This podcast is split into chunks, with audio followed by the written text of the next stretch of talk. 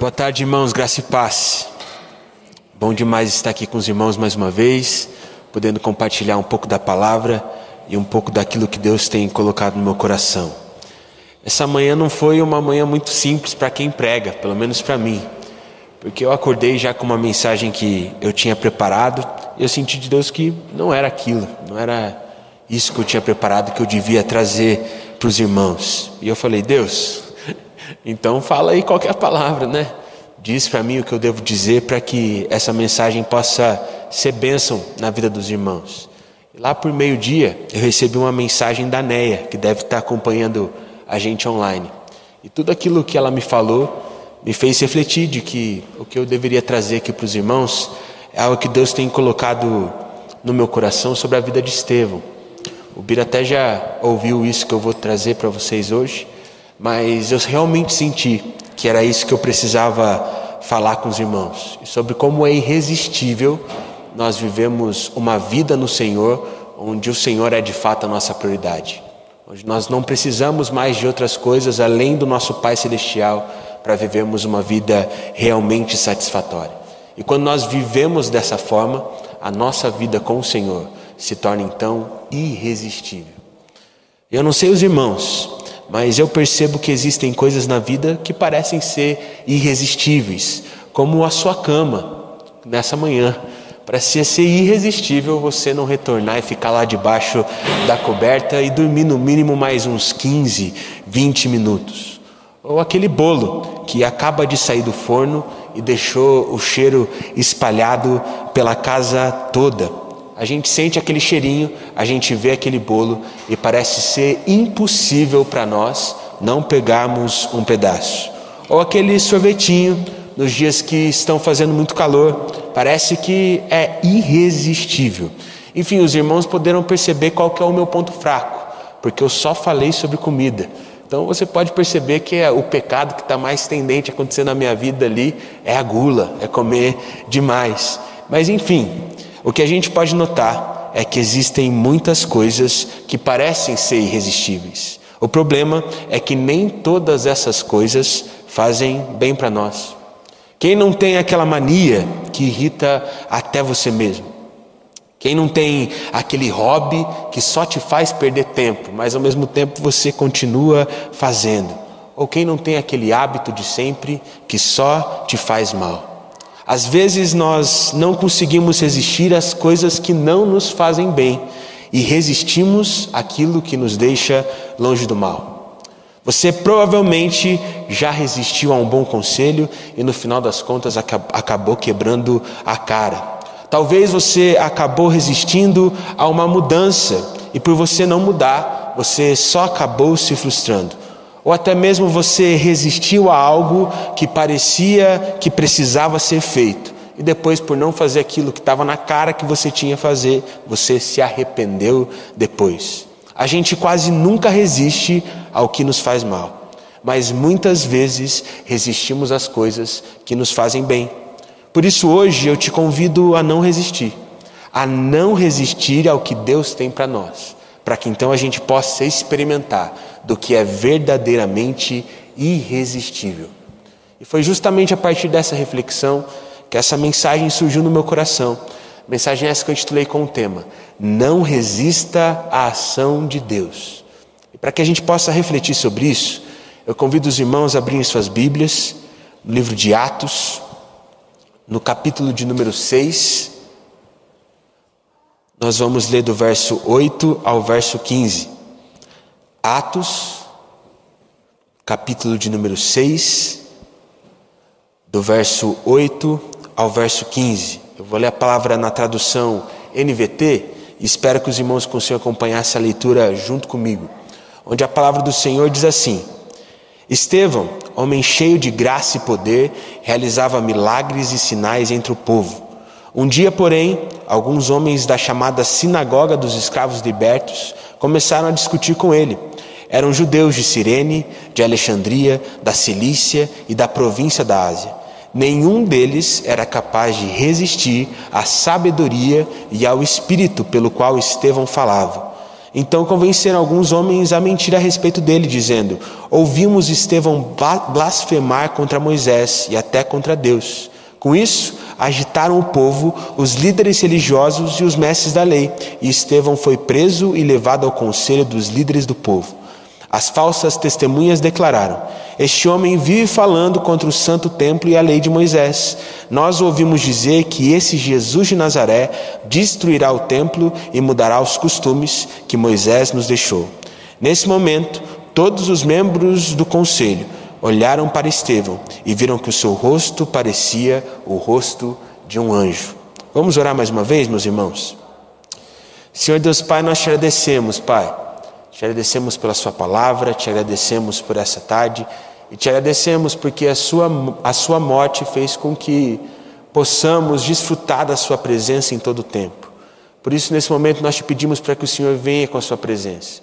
Te pedimos para que o Senhor quebrante os nossos corações, porque nós queremos ser transformados pela Sua palavra. Nós queremos nos parecer como Jesus. Por isso, Pai, que não possamos apenas ser estimulados pela Sua palavra, mas que possamos viver a partir dela. É isso que nós te pedimos, em nome de Jesus. Amém. Irmãos, eu acredito que a partir desse texto que nós acabamos de ler, nós podemos entender três coisas. E a primeira coisa que nós podemos entender a partir dessa passagem de Atos é a seguinte: ninguém consegue resistir ao que vem do céu. No texto que nós lemos, nós podemos perceber que Estevão era um homem cheio de graça e cheio de poder. Eu não sei vocês, irmãos, mas quando eu imagino que uma pessoa é descrita como alguém cheia de graça, eu imagino o quanto ela era simpática, o quanto ela era feliz, o quanto ela transbordava alegria, mas principalmente o quanto ela transbordava a presença de Deus. Era exatamente assim que Estevão era, um homem cheio de graça e poder. Ou seja, ele vivia de forma sobrenatural. E por isso o sobrenatural acontecia na vida dele e através da vida dele, pela forma como ele compartilhava a palavra e a partir dos milagres e sinais que ele realizava quando orava em nome de Jesus.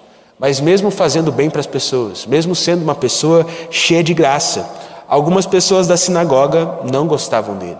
Mas o que a palavra nos diz é que mesmo elas não gostando dele, elas não conseguiam resistir à sabedoria e ao espírito pelo qual Estevão falava e caminhava. Ou seja, Estevão era alguém com uma vida estimulante, uma vida que inspirava. Eu te pergunto, meu irmão, você já conheceu alguém com uma vida estimulante? Uma pessoa que você olha para a forma como a pessoa vive e dá vontade de viver do mesmo jeito? Aquela pessoa que quando fala, você percebe que ela não está falando só da boca para fora, ou falando apenas por falar, mas porque você percebe que ela está falando aquilo, porque aquilo é uma verdade para ela. Ou aquela pessoa que te incentiva, não apenas pelo que ela fala, mas também te incentiva por aquilo que ela faz, por aquilo que ela é. Era assim que Estevão era, e é assim que são todas as pessoas que são movidas pelo Espírito. Eu te faço uma pergunta um pouco complicada. Será que você também vive desse jeito? Será que você também é como Estevão, cheio de graça? Será que você realmente tem sido movido pelo Espírito de Deus? Quais são os sinais que você tem mostrado a partir da sua vida? Você é aquela pessoa que sempre se decepciona com as suas próprias atitudes? ou uma pessoa que está sempre buscando melhorar e não repetir mais os mesmos erros. Você é aquela pessoa que está sempre correndo atrás do prejuízo por algo que você fez, ou uma pessoa que está sempre buscando fazer acontecer, independentemente das dificuldades. Você é aquela pessoa que está sempre dando uma desculpa, ou uma pessoa que sempre está pronta para superar qualquer problema. Porque o que você precisa entender, meu irmão, é que uma pessoa como Estevão, uma pessoa que é movida pelo Espírito do Senhor, ela não fica se decepcionando sempre com as mesmas atitudes, porque quando ela erra, ela tenta mudar. Uma pessoa que é movida pelo Espírito, ela não fica dando desculpas, ela simplesmente busca transformar o seu ser mediante a ação do Espírito na vida dela. Uma pessoa que é movida pelo Espírito de Deus, ela está sempre pronta a superar qualquer problema pois ela sabe que o Senhor sempre estará do lado dela. Por isso, irmãos, chegou o momento de nós sermos como Estevão. Chegou o momento de nós não apenas nos inspirarmos em Estevão e nas pessoas que são descritas na palavra que eram movidas pelo Espírito. Está na hora de mais do que sermos estimulados por Ele, nós precisamos vivermos como Ele viveu. Nós precisamos ser movidos pelo Espírito também. E por mais que você não queira, por mais que você queira resistir a isso, parece que tem sempre algo dentro de você que faz te querer viver dessa forma, que faz com que você queira viver como Estevão, que faz com que você queira entregar sua vida ao Senhor por completo, pelo menos uma vez. Nem que seja só para descobrir se é realmente de verdade o que as pessoas dizem, que é tão bom assim se entregar completamente ao Senhor. Nem que seja apenas para tirar essa dúvida da sua cabeça. Parece que existe um imã dentro de você que te atrai para viver disso. Mas muitas vezes nós resistimos. De alguma forma você tem aí dentro de você um misto de curiosidade e vontade de viver como Estevão viveu. Mas você resiste a essa vontade do seu coração e não coloca essa ação de se entregar inteiramente a Deus por completo. E sabe por que isso acontece? Sabe por que essa vontade de buscar o Senhor está no seu coração? Porque a nossa alma anseia por Deus. E quando nós buscamos ao Senhor, nós simplesmente não conseguimos resistir ao que vem do céu. E enquanto você não se render, sempre vai faltar algo na sua vida. Sempre vai faltar alguma coisa. E essa coisa sempre vai ser Jesus. Esses dias eu estava conversando com um amigo meu de longa data. Eu conheço ele desde que eu tinha uns 12 anos. E ele é cristão, mas ele está afastado dos caminhos do Senhor há algum tempo, principalmente das atividades da igreja. E a gente sempre se encontra cada seis meses assim para conversar. E aí, em um determinado momento, ele olhou para mim e falou assim: Juninho, vou te falar uma coisa. Parece que nesse momento eu tenho tudo que eu sempre quis.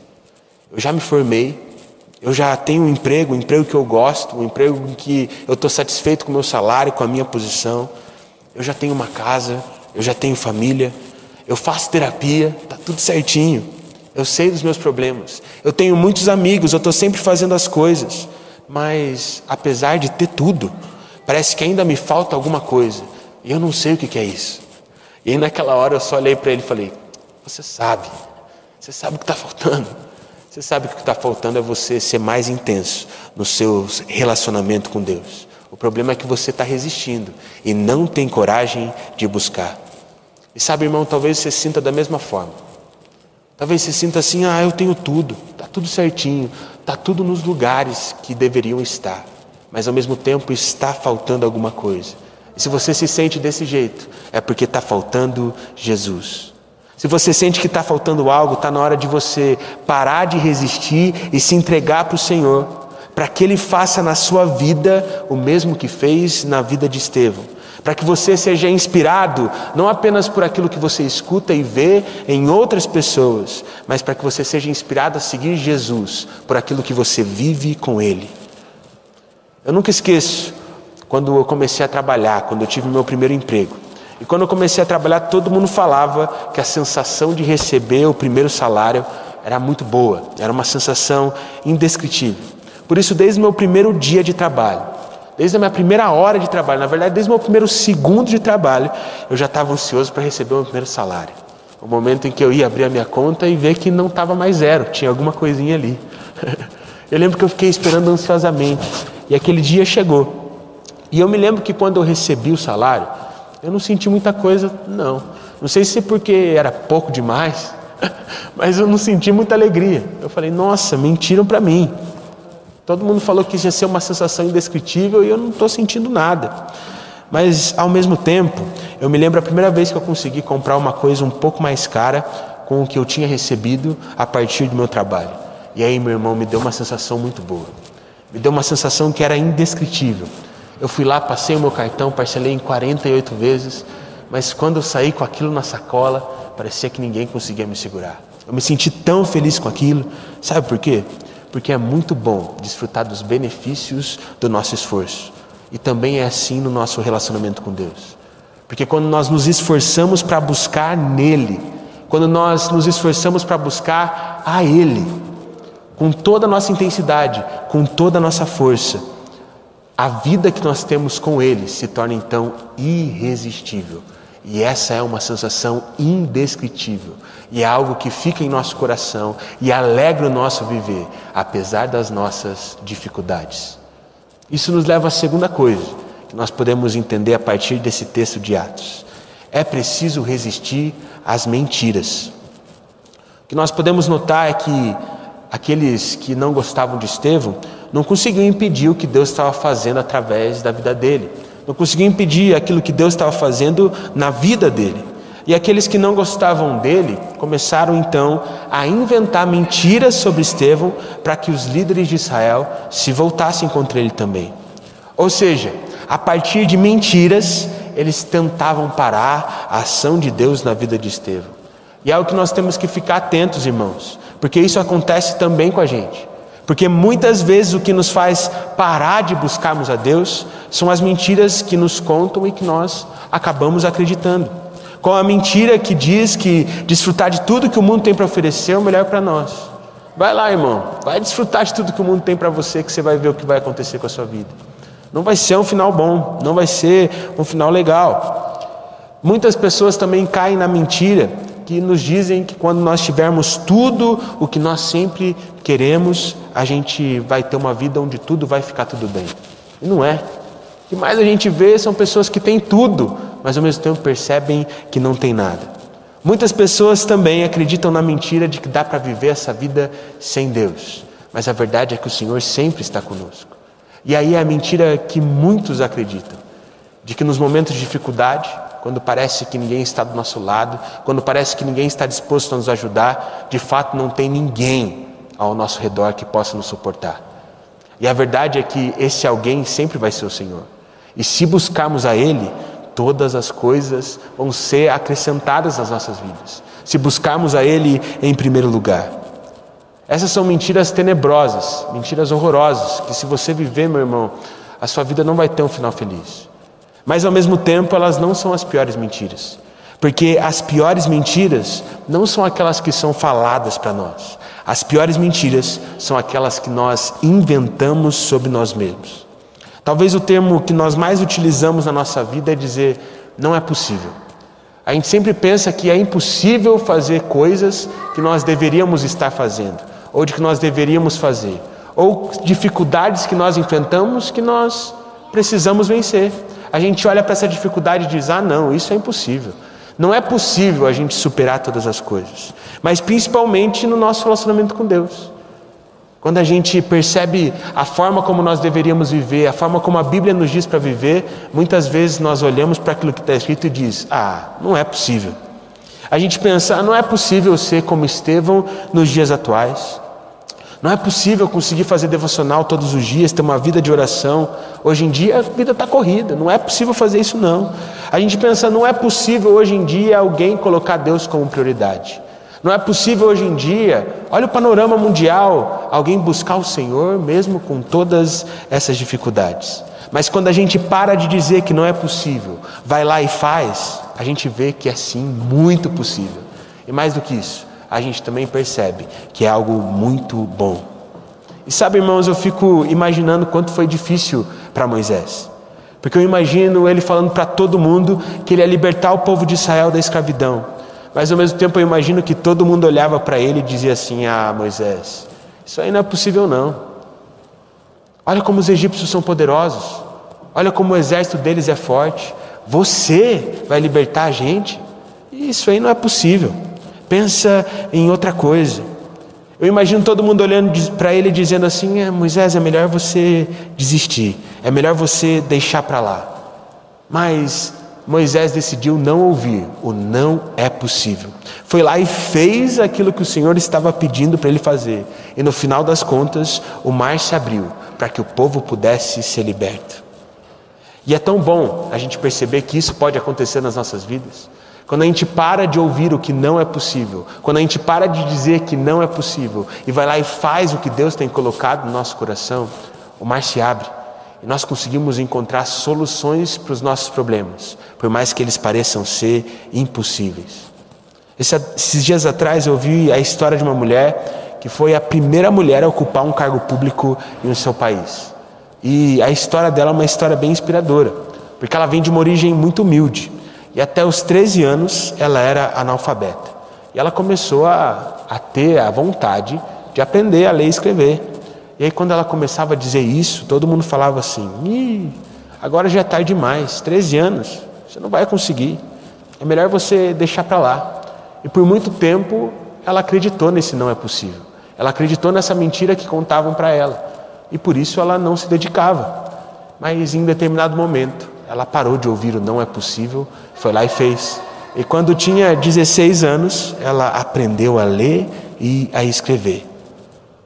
Depois que ela aprendeu a ler e escrever, ela começou a ter o sonho de concluir o ensino médio. E aí todo mundo olhava para ela e falava o seguinte: não é possível não. Se contenta. Você já aprendeu a ler e escrever, já está ótimo. Olha de onde você veio, olha o que você conseguiu conquistar. Você já sabe escrever o seu nome, você já sabe se virar sozinha. Não precisa ir atrás disso, não. Isso aí não é possível. E por algum tempo ela acreditou. Até que um dia ela foi lá e decidiu correr atrás. E quando ela correu atrás, ela se formou no ensino médio. Só que daí ela começou a ficar animada. Ela percebeu que se ela buscasse, que se ela se esforçasse, que apesar das dificuldades, se ela se concentrasse e focasse naquilo, as coisas poderiam acontecer. E ela falou que o sonho dela seria se formar em direito, para que ela pudesse defender as pessoas que são mais pobres, mais necessitadas. E aí todo mundo da vila dela começou a falar: não é possível. Nunca ninguém dessa vila que nasceu nessa vila aqui conseguiu se formar na faculdade. Você acha que você vai conseguir ser doutora? Você acha que você vai conseguir fazer isso? Só que dessa vez ela já começou a perceber que era possível todas as coisas. E por isso ela se estudou e se tornou uma grande advogada. Acontece que ela percebeu que só advogando, só cuidando das pessoas a partir daquilo que ela poderia fazer através da sua profissão, não ia fazer com que a vila dela conseguisse ser uma vila onde as pessoas se formassem, onde as pessoas tivessem um emprego, onde as pessoas tivessem perspectiva de uma vida melhor. Por isso ela então buscou se tornar uma pessoa onde ela poderia ter um cargo público e ajudar aquelas pessoas. Quando ela disse isso, todo mundo começou a falar que não era possível. Todo mundo olhou para ela e falou: nunca na história do nosso país uma mulher ocupou um cargo público. Então desiste. Não é possível. Só que dessa vez ela só começou a buscar a força que ela tinha internamente para vencer essa dificuldade. Final da história, ela se tornou a primeira mulher a ocupar um cargo público do seu país. Sabe por quê? Porque ela simplesmente buscou fazer o que precisava ser feito para se tornar aquilo que ela gostaria de ser. Portanto, irmão, se você quer ser como Estevão e ser uma pessoa cheia de graça e poder, apesar das dificuldades, apesar das mentiras que o povo tem falado sobre você, você simplesmente precisa buscar o Senhor. Se você quer ter uma vida onde não te falta nada porque você tem Jesus, tudo o que você precisa fazer é não acreditar nas mentiras dos outros e principalmente nas mentiras que você diz sobre você mesmo. Tudo o que você precisa fazer é crer que é possível viver como Estevão, é crer que é possível ser movido pelo Espírito e buscar o Senhor. E quando você acredita e crê nisso a ponto de buscar a Deus, todas as coisas acontecem. E a sua vida com o Senhor passa a ser uma vida irresistível. Isso nos leva à terceira e última coisa que nós podemos aprender a partir desse texto de Atos. É preciso superar o padrão. O que os opositores de Estevão falavam sobre ele é de que ele estava mudando os costumes que Moisés tinha deixado para eles. O que não era verdade, porque o que Estevão estava fazendo era superar o padrão. Ele não estava mudando as coisas, ele só estava superando aquilo que eles estavam fazendo naquela época. Na época de Estevão, todos iam na igreja semanalmente, mas era só isso. Enquanto Estevão buscava o Senhor continuamente, todos os dias, não apenas quando estava na igreja. Na época de Estevão, muitos liam a palavra, muitos sabiam a palavra de cor, muitos sabiam aquilo que o Senhor estava falando através das Escrituras. Mas Estevão ele ia além disso. Ele superava o padrão, porque ele vivia aquilo que estava escrito na, na palavra do Senhor. Na época de Estevão, muitos viviam apenas uma religião, mas Estevão superava o padrão, porque Estevão vivia uma vida apaixonada por Jesus. E eu te faço uma pergunta, meu irmão: Você é como Estevão ou você é como o resto da sinagoga? Você é aquela pessoa que vem na igreja só por vir ou você vem na igreja para buscar o Senhor? Você é aquela pessoa que vem na igreja só quando você está na escala para alguma coisa?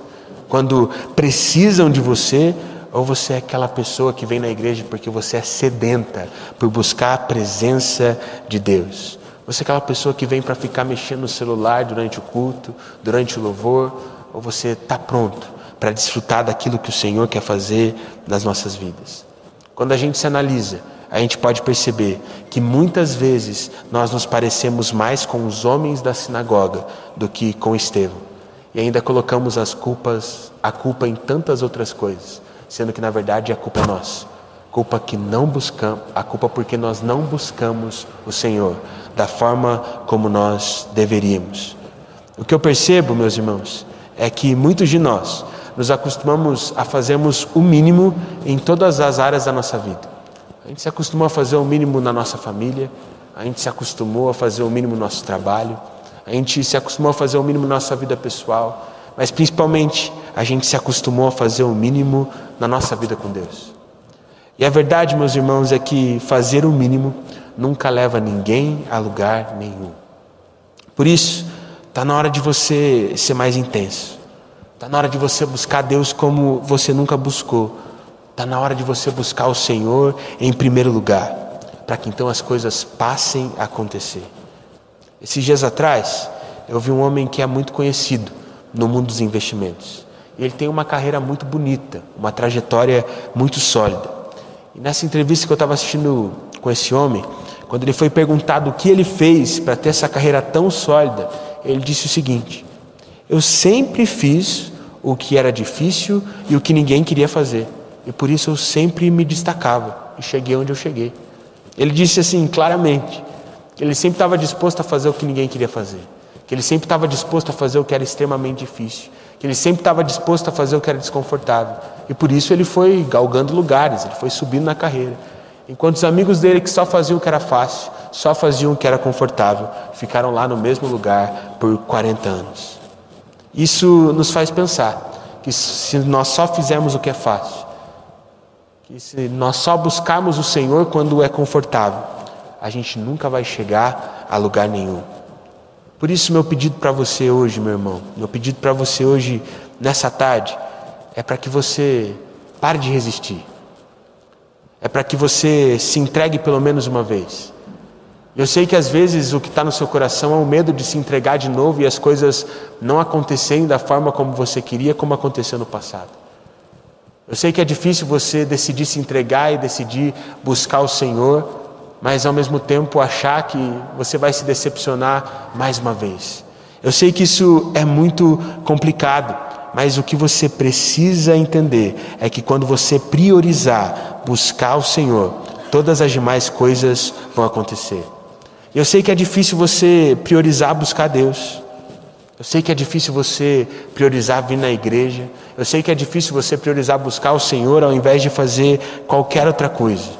Mas quando você tem uma vida de verdade com o Senhor, apesar das dificuldades que você enfrenta, buscar ao Senhor se torna algo irresistível. Por muito tempo, meu irmão, por muito tempo mesmo, eu achei que viver uma vida com Deus era viver uma vida sem graça, era viver uma vida onde eu não aproveitava tudo que eu poderia aproveitar.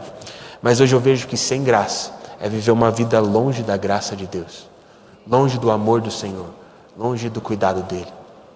Eu sei que talvez você não queira esse cuidado, talvez você esteja revoltado com as coisas que estão acontecendo na sua vida, talvez você não queira o abraço do Senhor, mas mesmo assim Ele está disposto a te abraçar.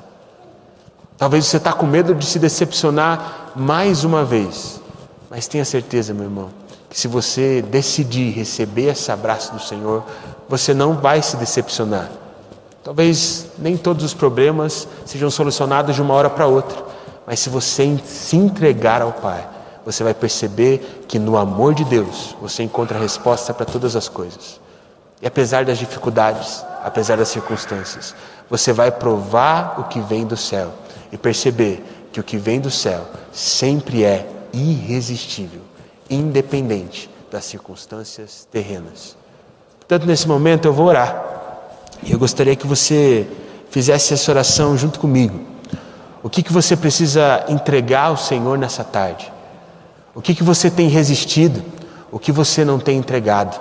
O que você não tem feito que o Senhor tem te pedido para fazer?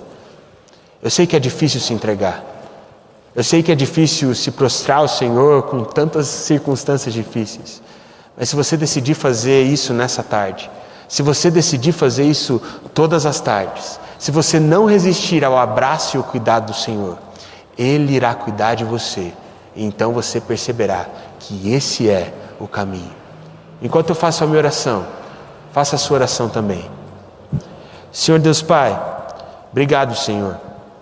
Obrigado porque o Senhor nos ensina através da Sua palavra como vivemos essa vida. Obrigado porque, além disso, o Senhor nos dá exemplos de pessoas que viveram essa vida e o quanto elas foram abençoadas por isso, Pai. Por isso, nesse momento, nós não resistimos. Tantas coisas têm acontecido na nossa vida, Pai. Tantas coisas têm acontecido no mundo atual. Mas, apesar dessas dificuldades, apesar de todas essas coisas, nós queremos te buscar como nunca antes. Apesar da nossa revolta, apesar da nossa frustração, apesar da nossa dúvida, nós não queremos mais resistir. Nós queremos nos entregar para então provarmos do que é irresistível. Pai, eu te peço por cada irmão que está aqui nessa tarde. Eu te peço por cada irmão que está assistindo essa transmissão. Que possamos não apenas nos inspirar em Estevão, mas mesmo correndo risco de morte mesmo vendo que as coisas não vão ficar bem no final, nós só queremos nos entregar, nós só queremos ser movidos pelo Espírito do Senhor. Por isso, hoje, Pai, nós te entregamos tudo. Nós te entregamos a nossa dúvida, nós te entregamos a nossa revolta, nós te entregamos a nossa incerteza, nós te entregamos tudo que nós somos, tudo que nós temos, todas as nossas questões, tendo plena certeza de que o Senhor estará conosco por isso, Pai, nos faz ser movidos pelo Espírito, para que possamos desfrutar da alegria do Espírito, apesar de todas as dificuldades que iremos enfrentar. Nós não resistiremos mais e buscaremos ao Senhor para que todas as coisas possam ser resolvidas, não do nosso jeito, mas do seu jeito.